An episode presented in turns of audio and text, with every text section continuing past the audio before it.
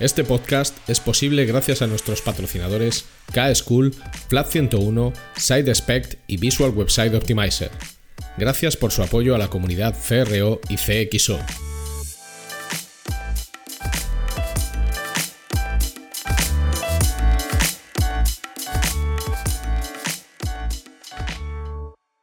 Mi nombre es Ricardo Tallar y estás escuchando CRO Café en español el podcast de referencia en CRO y CXO, donde hablamos con profesionales digitales de todos los rincones del planeta sobre nuestro trabajo, con el objetivo de compartir, entretener y aprender.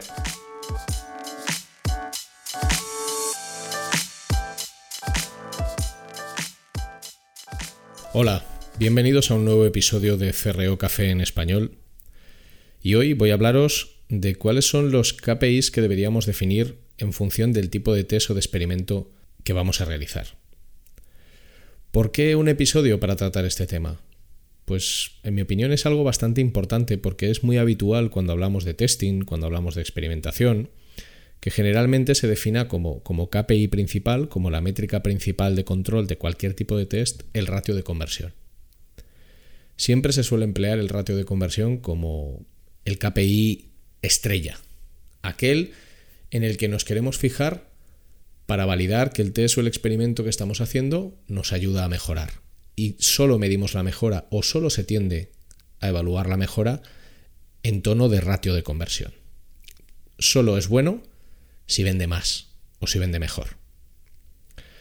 Casi siempre, la mayoría de las veces, hay, excepciones por supuesto, pero casi siempre, la mayoría de las veces los tests tienen como objetivo demostrar que la versión B, C, D, X, Y, Z alternativa respecto a un grupo de control, respecto, a una variante A, obtiene un ratio de conversión mayor. Siempre es la conversión la obsesión.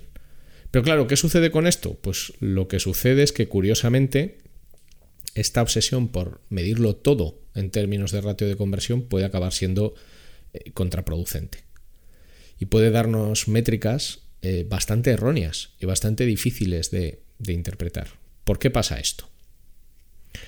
Bueno, la razón en sí es bastante sencilla. Siempre hay que entender que la conversión, sea lo que sea una conversión para el negocio digital en el que estamos trabajando o, que tenemos, una conversión puede ser la obtención de un lead, generar una venta en un e-commerce, la descarga de un PDF, un registro.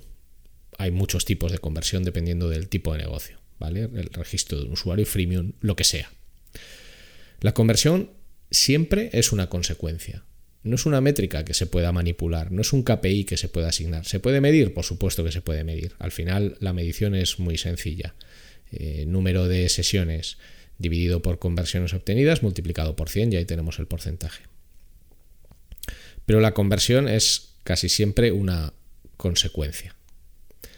Y es el resultado de hacer muchas pequeñas cosas bien y muchas de esas pequeñas cosas que se hacen bien no tienen que ver directamente con la conversión, sino que la empujan, la asisten, la ayudan, pero no la generan de manera directa. Hacer muchas de esas cosas bien ayuda y acaba generando una venta o una conversión, pero hay muchas, muchas, muchísimas variables alrededor. Como es una consecuencia, no es una métrica ni un KPI que se pueda modificar de una manera directa. Tú puedes coger métricas y KPIs como por ejemplo número de usuarios, sesiones u otros muchos y directamente manipularlos. Inyectas más tráfico, ya tienes más sesiones. Si estamos de acuerdo en todo esto, si tú estás de acuerdo con esto que te estoy contando y, te sientes eh, identificado con, con el mensaje y dices, es verdad, en el sitio en el que yo trabajo, o en el proyecto en el que yo estoy, todos los tests se hacen mirando el ratio de conversión, como si absolutamente todo lo que testamos o experimentamos tuviera que estar dirigido única y exclusivamente a mejorar la venta o la transacción principal. Si estamos de acuerdo en todo lo que he dicho anteriormente, bueno, ¿qué KPIs debemos definir para un test? En primer lugar, lo que hay que tener claro es que el objetivo de todos los tests no debe ser necesariamente mejorar la conversión. No tiene por qué ser mejorar la conversión. En segundo lugar, lo que hay que entender es que no todas las pantallas, los flujos de navegación, interfaces, los procesos de un producto o de un servicio digital tienen como objetivo convertir. No todo se ha hecho para convertir. Para nada. Para nada.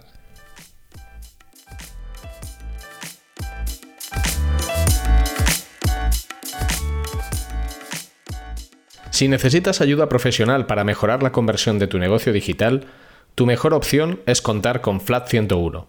En Flat 101 somos especialistas en el diseño, desarrollo y optimización de servicios y productos digitales y podemos darte soporte en todas las áreas técnicas que intervienen en la conversión. Más de 15 años de experiencia profesional en más de 500 proyectos de conversión para multinacionales y startups a tu servicio, con el mejor equipo de profesionales CRO que vas a encontrar. El resultado nos importa y el cómo conseguirlo también. En FLA 101 estamos listos para ayudarte.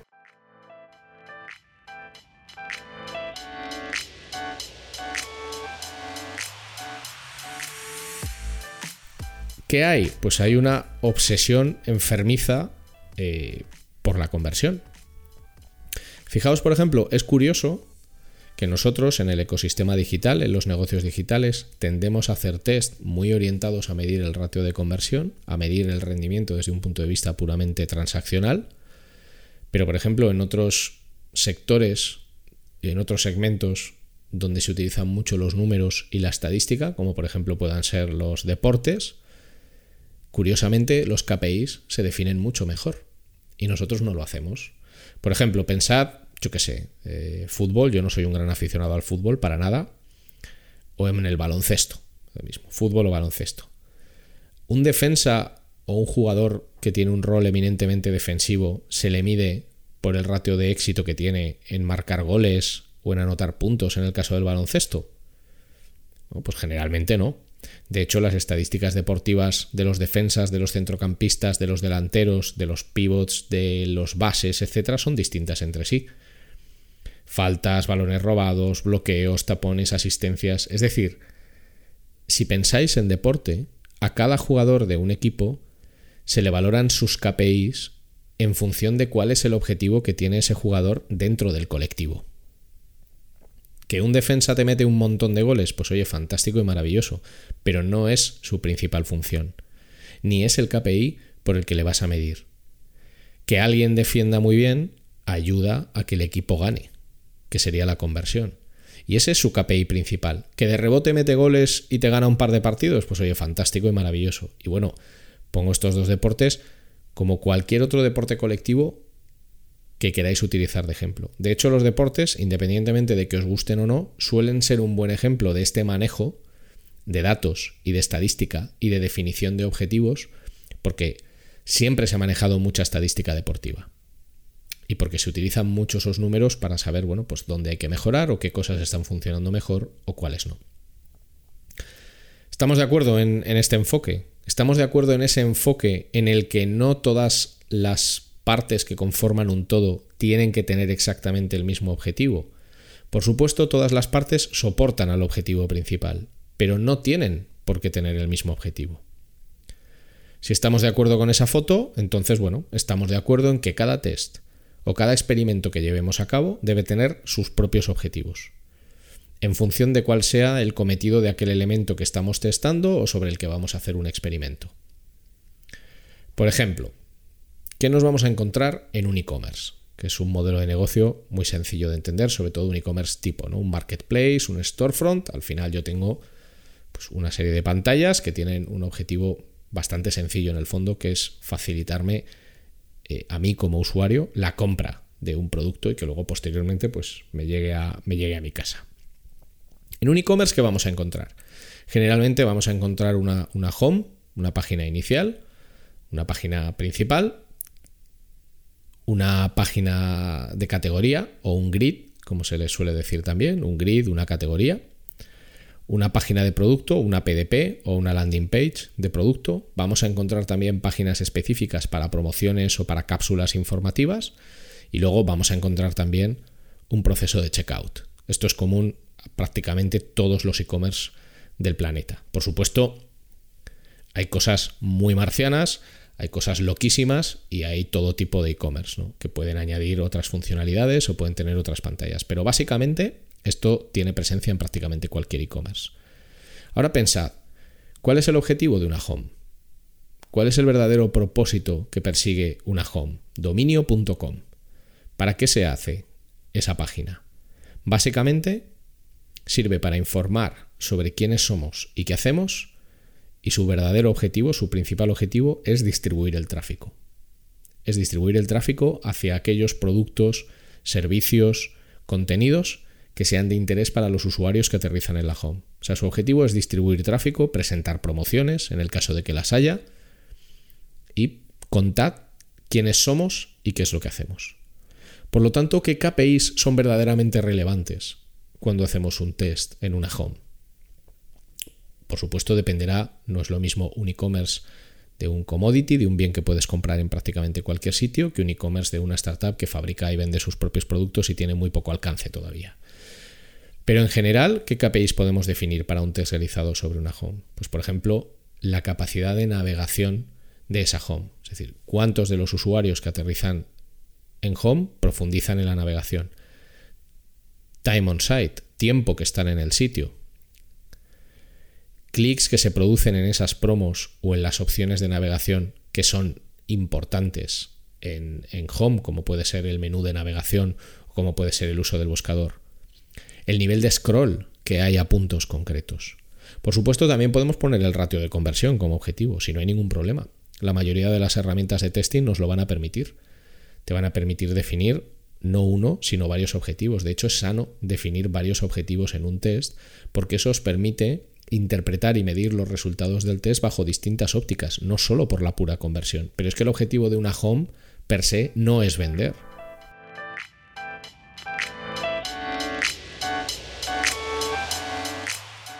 Ahora es el momento de una pequeña promo.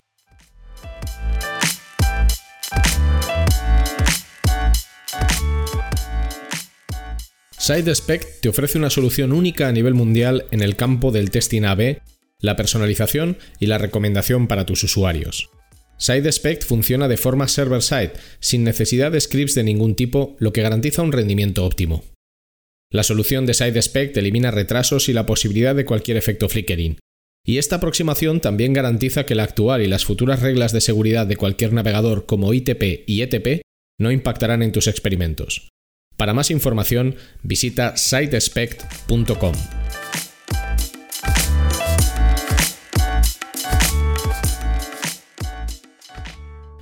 Páginas de categoría o grids. ¿Cuál es el objetivo que tiene una página de categoría o un grid? En general, el objetivo es agrupar productos por un interés concreto de los usuarios. Estoy en un e-commerce de moda, me voy a la categoría vestidos, pues tengo todos los vestidos ahí agrupados. Y a la vez facilitar acceso a determinados grupos de producto, pues vía facetas de navegación, filtros, etc. O sea, el verdadero objetivo de una página de categoría o de un grid de productos es mostrar una selección en función de los intereses y hacer que por la selección que yo veo y por cómo manejo los filtros o las facetas de navegación, yo como usuario entre en esos productos. ¿El objetivo es vender? Bueno, el objetivo principal no. Por supuesto, si todos los flujos funcionan perfectamente, en buena lógica habrá más ratio de ventas. ¿Qué KPIs son interesantes? Pues por ejemplo, los clics que se producen o las interacciones que se producen en los productos que se están presentando en el grid. El nivel de uso que hay de los filtros o de las facetas de navegación. Para eso sirve una página de categoría, para filtrar, para facetar, para seleccionar productos. Por lo tanto, lo que me interesa es medir si consigo incrementar ese tipo de uso medir el scroll a punto para saber cuántos productos se están viendo en una versión o en otra, porque si se ven más productos o menos, pues puede tener un impacto directo en la selección de productos. El nivel de uso de la paginación. Si somos de estos e-commerce que tienen estas opciones de añadir directamente a carrito, pues eso se puede medir también. En el caso de las páginas de producto o de las landings de producto, las PDPs, ¿Cuál es el objetivo de una página de producto?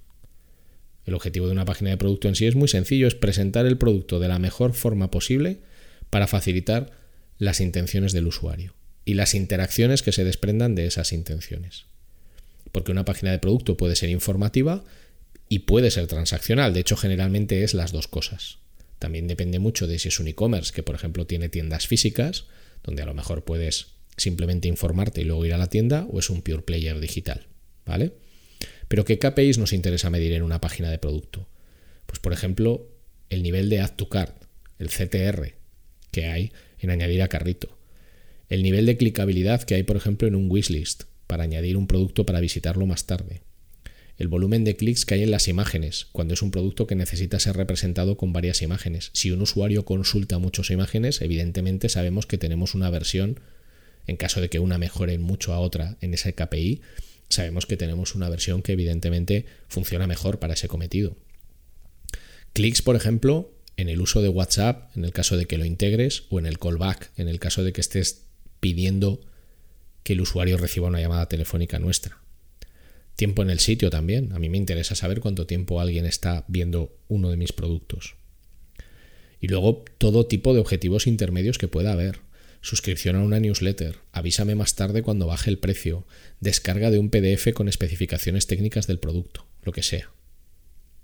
En el caso de que haya páginas de promociones o de cápsulas, que suelen ser páginas que aunque pertenecen a la misma empresa tienen un estilo visual diferente, pues porque son colecciones limitadas, cosas así, más o menos los objetivos suelen ser los mismos.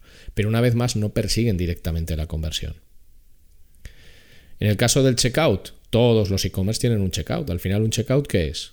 Bueno, al final un checkout es un proceso de completado de datos en el que la tasa de éxito determina cuántos usuarios han conseguido comprar, pagar y en el futuro recibir un producto que nosotros hemos puesto a la venta. El objetivo es finalizar el proceso de compra. A veces es un one-step checkout, un proceso de pago en un único paso, y a veces pues tiene más de dos, de tres, de cuatro o de los que sean. Aquí sí que puedes tener un KPI puro de conversión. ¿Cuánto de eficaz es mi checkout para convertir? Porque el usuario que ha iniciado el proceso de pago evidentemente quiere comprar. Ya ha añadido a una cesta, ya ha iniciado el proceso de pago. Aquí sí, se pueden medir otras cosas, por ejemplo, el nivel de uso de cupones de descuento, el nivel de correcciones que se hacen sobre el pedido o sobre la cesta, un montón de cosas. En el caso de empresas de servicios, la verdad es que la variedad aquí es mucho más grande y casi merecen un episodio aparte, porque dentro de las empresas de servicios hay empresas, hay empresas de servicios serializados, como pueden ser los seguros, la telefonía, eh, la electricidad, y hay empresas de servicios personalizados, como pueden ser la consultoría de cualquier tipo, eh, abogados, arquitectos, médicos. Es decir, un servicio personalizado es un profesional que sigue el mismo proceso de trabajo con todos los clientes, pero el resultado que entrega no es el mismo porque varía en función del cliente. Y el servicio serializado es el servicio que se presta de manera homogénea a todos los clientes que lo contratan. Pero aquí hay muchos tipos. Quizás pues podamos hacer un, episodio aparte solo para hablar del sector servicios. Como resumen, yo lo que os diría es que por favor, cuando estéis pensando un test o cuando queráis llevar a cabo un test o un experimento para mejorar, que objetivamente ese test se haga para mejorar los KPIs o los objetivos o el propósito que tenga aquel segmento del producto del servicio digital que vamos a someter al test o al experimento. Si aquello que vamos a testar o sobre lo que vamos a experimentar no tiene un objetivo puro de conversión, no digo que no utilicéis la conversión como un ratio que medir, porque es interesante hacerlo, pero que no sea el principal. El principal KPI sobre el que debemos apoyarnos es aquel que objetivamente corresponda con la misión que tiene esa parte del proceso. Y no siempre es convertir, porque no todo es vender y porque conversión es consecuencia. Conversión es consecuencia, consecuencia de hacer una serie de cosas bien o muy bien. Si todo lo medimos contra la conversión, no estamos empleando las métricas de medición adecuadas en función de cuál es el objetivo real de cada parte del proceso. Pensad en ello, diseñar los mejores experimentos y test posibles y desde luego os aseguro que si los medís bajo estos criterios, los resultados que, obtendréis generalmente serán mucho mejores que midiéndolo todo directamente contra conversión. Probadlo y hablamos. Espero que os haya sido útil y nos vemos en el próximo episodio. Muchas gracias.